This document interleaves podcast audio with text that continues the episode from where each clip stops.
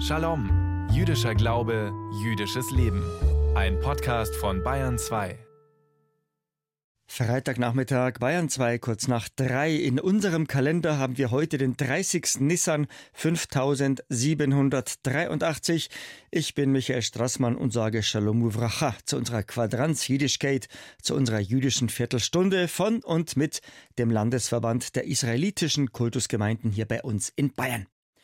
Unser Befreiungsfest Pessach liegt hinter uns und so zählen wir jetzt die Tage bis zu unserem nächsten großen Fest, bis zu unserem Gesetzgebungsfest Shavuot einzeln und ganz bewusst ab.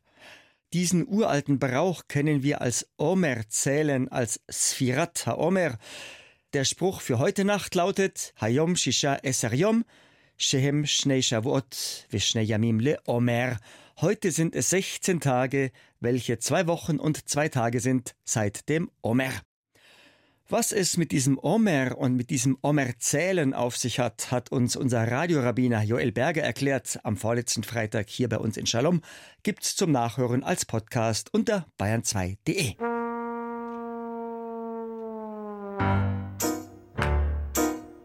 Im Hebräischen sagt man zu einem Gefäß, zu einem Werkzeug oder zu einem Instrument Kli. Und zu einem Lied oder zu einer Melodie sagt man Semer. Jetzt wissen Sie, woher der Begriff Klezmer kommt. Klezmer heißt wörtlich so viel wie Gefäß des Liedes. Die Klezmermusik ist sozusagen die Volksmusik der jüdischen Städten in Osteuropa. Längst kennt und spielt man Klezmer aber auf der ganzen Welt. Auch bei uns in Bayern. Die Band Mesinke, geschrieben Mesinke, aus dem bayerischen Schwaben, aus Krumbach bei Günzburg, spielt seit über 30 Jahren Klezmer in einem ganz eigenen Stil und mit deutschen Texten. Unser Shalom-Reporter Karl Spannenberger über Klezmer aus dem bayerischen Schwaben über 30 Jahre Sinke. Neu, Echer besser, die Rott, die Rott macht größer, Geräus hat mich Gott gemacht, Blick hat er mir gebracht, hol ihr Kinder ganze Nacht, die Besinke euch gegeben, die Besinke euch gegeben. Müsinke. So heißt dieses Lied und es ist Namensgeber für die Band, die seit mehr als 30 Jahren Kläsemer Musik macht. Müsinke aus Krumbach im Landkreis Günzburg, das sind Martin Glogger, Jürgen Groß, Nicole Hausmann, Thilo Jörgel, Alexander Meyer und Erika Spielvogel. Ihre Musikrichtung ist die Kläsemer. Für diejenigen, die das nicht kennen sollten, das ist traditionelle jiddische Musik aus Osteuropa, oft mit Streichinstrumenten, Klarinette und dem Akkordeon begleitet. Tanzbar, emotional, inspirierend. Und wie schnell man sich für Klezmer begeistern kann, zeigt die Bandgeschichte von Müsinke. Im Herbst 1990 wird Jürgen Groß gefragt, ob er jiddische Musik in einer Synagoge spielen kann, als Teil eines Seminars. Also trommelte er ein paar Musiker zusammen. Wir haben es probiert und haben eine Zeit lang geprobt. März 91 haben wir gesagt, wenn wir es machen, machen wir es gescheit. Und dann sind reihenweise die Leute auf uns zugekommen und haben gefragt, ja, äh, wo kann man das nochmal hören? Gibt es da Aufnahmen oder irgendwas? Und so hat sich das etabliert. Jürgen Groß spielt Gitarre, Mandolin und Akkordeon. Und er singt auch, wie alle bei Mesinke. 60 Minuten war das erste Programm, 1991 dann die Bandgründung. Mesinke war geboren. Der Name hat übrigens nicht nur damit zu tun, dass die Gruppe das Lied gespielt hat, denn Mesinke heißt übersetzt die jüngste Tochter, erklärt Sängerin Erika Spielvogel. Jeder kam von uns aus einer anderen Musikrichtung ursprünglich. Aber jeder fand jiddische Musik gut. Es war von jedem die jüngste Tochter.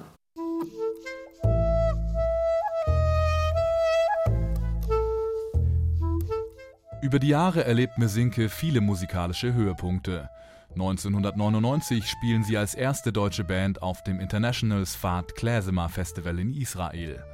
Mehr als 300 Konzerte kommen über die Jahre zusammen, teilweise an den ungewöhnlichsten Orten, wie in einer Tropfsteinhöhle in der fränkischen Schweiz. Jürgen Groß und Erika Spielvogel. Bei irgendwelchen 8 Grad und einer Luftfeuchtigkeit, das fast tropft. Jede zweite Nummer stimmen. Brutal auf die Stimme. Und in der Höhle musstest du auch noch von einem was weiß ich, 30 Meter höher gelegenen Parkplatz über einen Waldweg. Alles das ganze Zeug zu Fuß runtertragen. Es war, also, es ist Abenteuer pur, aber einfach klasse, ja, doch.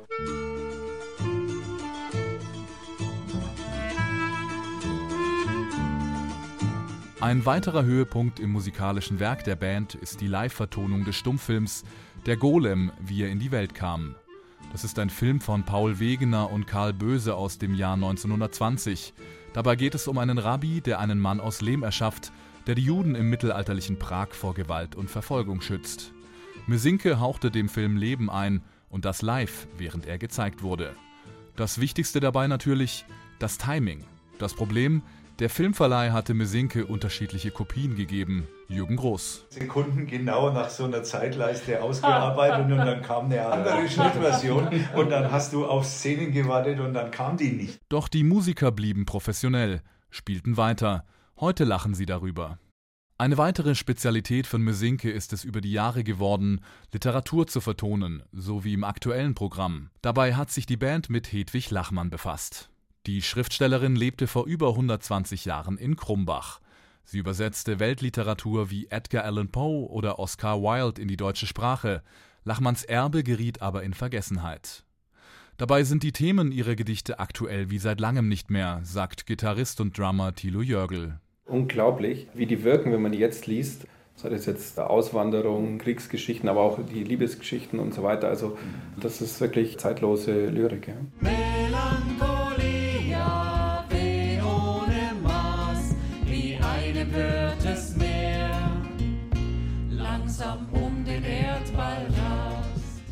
In Melancholia beschreibt Hedwig Lachmann die Vorboten des Ersten Weltkriegs.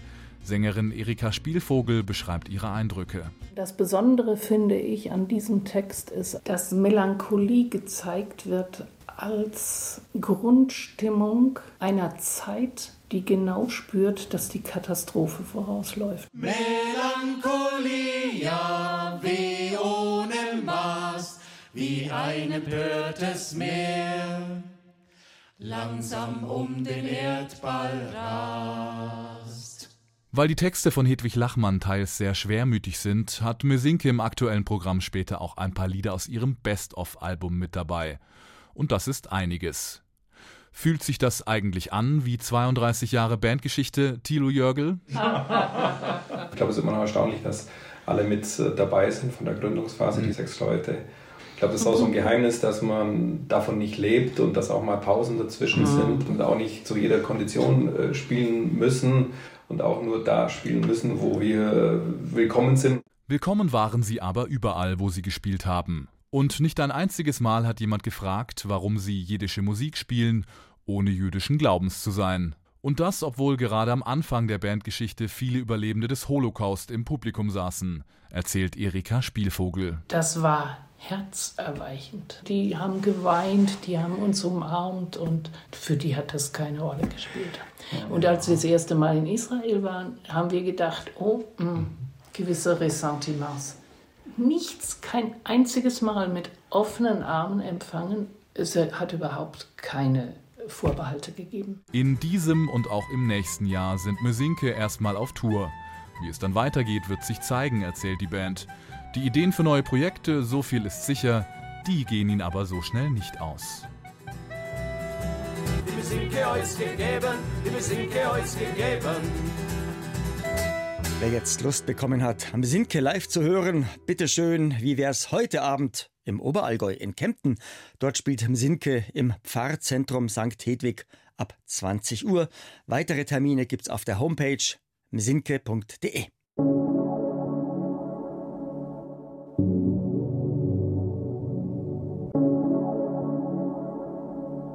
Morgen Vormittag lesen wir beim Schabbatgottesdienst unsere Tora weiter. Bei der Lesung aus der Tora sind wir angekommen im dritten Buch Mose in unserem Sefer Vayikra. Morgen lesen wir zuerst den Wochenabschnitt mit der Nummer 27.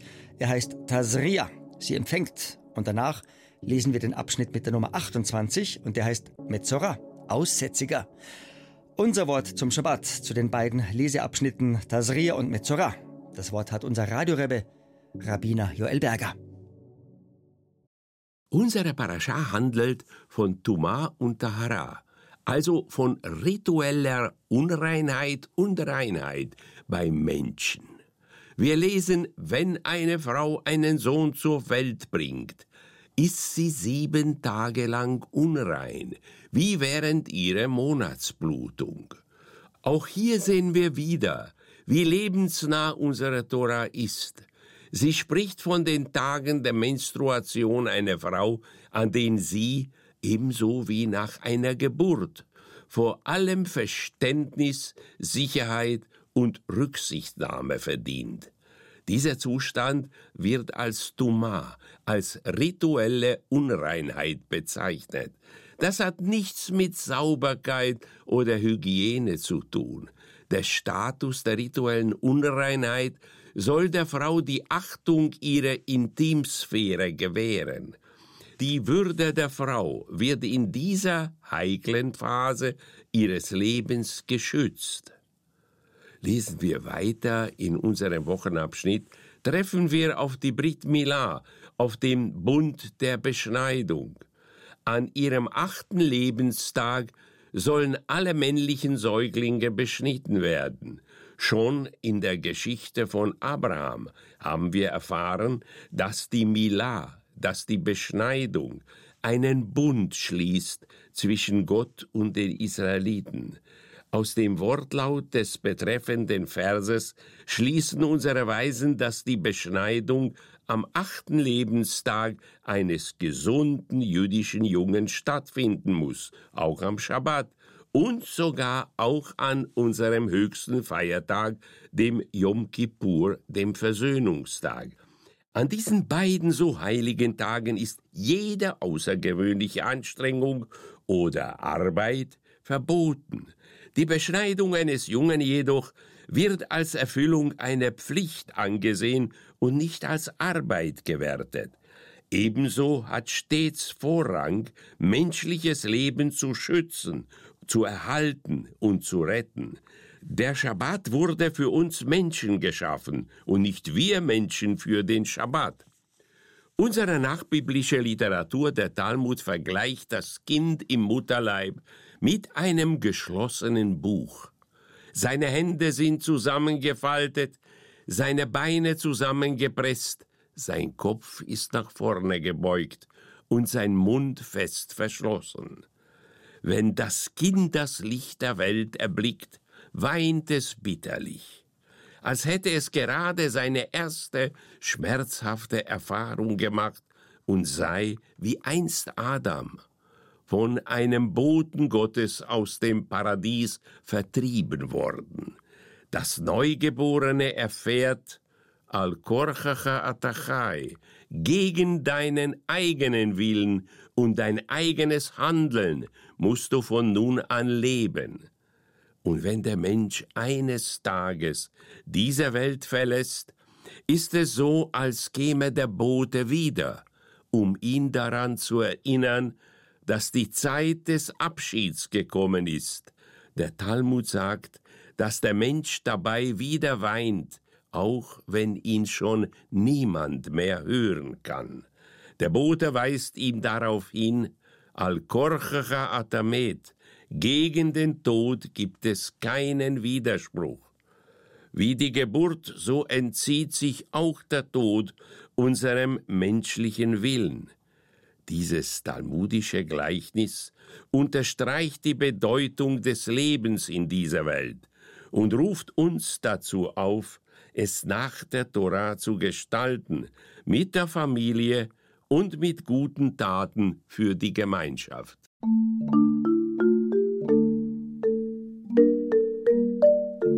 Unserem jüdischen Kalender haben wir am kommenden Mittwoch, den 5.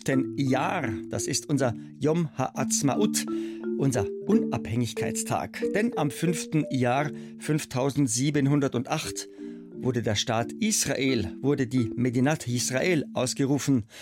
Im weltlichen Kalender war es am 14. Mai 1948. Im Land Israel entstand das jüdische Volk. Hier prägte sich sein geistiges, religiöses und politisches Wesen. Hier lebte es frei und unabhängig.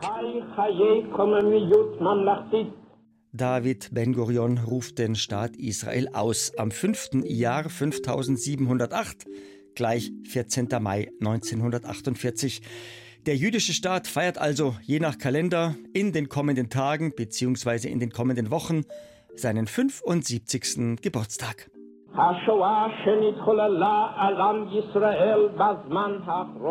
Die Shoah, die in der letzten Zeit über das jüdische Volk hereinbrach und in Europa Millionen von Juden vernichtete, bewies unwiderleglich aufs Neue, dass das Problem der jüdischen Heimatlosigkeit durch die Wiederherstellung des jüdischen Staates im Lande Israel gelöst werden muss, in einem Staat, dessen Pforten jedem Juden offen stehen und der dem jüdischen Volk den Rang einer gleichberechtigten Nation in der Völkerfamilie sichert.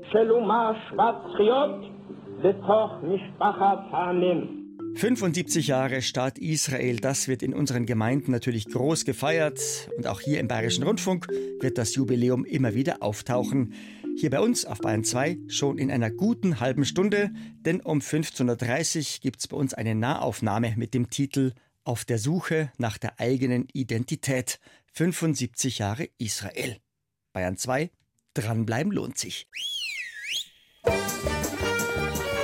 Unser Bayern 2 Schabespfiff sagt allen auch am heutigen Freitag, jetzt kommen die Lichtzündzeiten unseres Manim, damit wir unsere beiden Schabbatkerzen heute Abend rechtzeitig anzünden. Also, zur feierlichen Begrüßung unseres Ruhetages, heute bei Sonnenuntergang, müssen wir unsere beiden Schabbatleuchter angezündet haben. In Salzburg bis um 1947, in Pilsen bis um 1950 und in Straubing bis um 1951. Heiter geht's weiter. München sowie Regensburg 1954, Amberg sowie Weiden 1955, Augsburg sowie Hof 1957, Bayreuth 1958, Nürnberg, Fürth sowie Erlangen 1959, Bamberg Punkt 20 Uhr, Ulm 20 Uhr 1, Würzburg 20 Uhr 4 und in Frankfurt am Main müssen wir unsere beiden Schabbatkerzen angezündet haben bis um 20.10 Uhr. Voilà, Seose, der Landesverband der israelitischen Kultusgemeinden in Bayern, wünscht Ihnen bis zum siebenten Jahr am kommenden Freitag einen Shavua Tov, eine gute Woche. Und ich, der Straßmann Michi, wünscht Git Shabbos, Shabbat Shalom Omevorach, Shasha.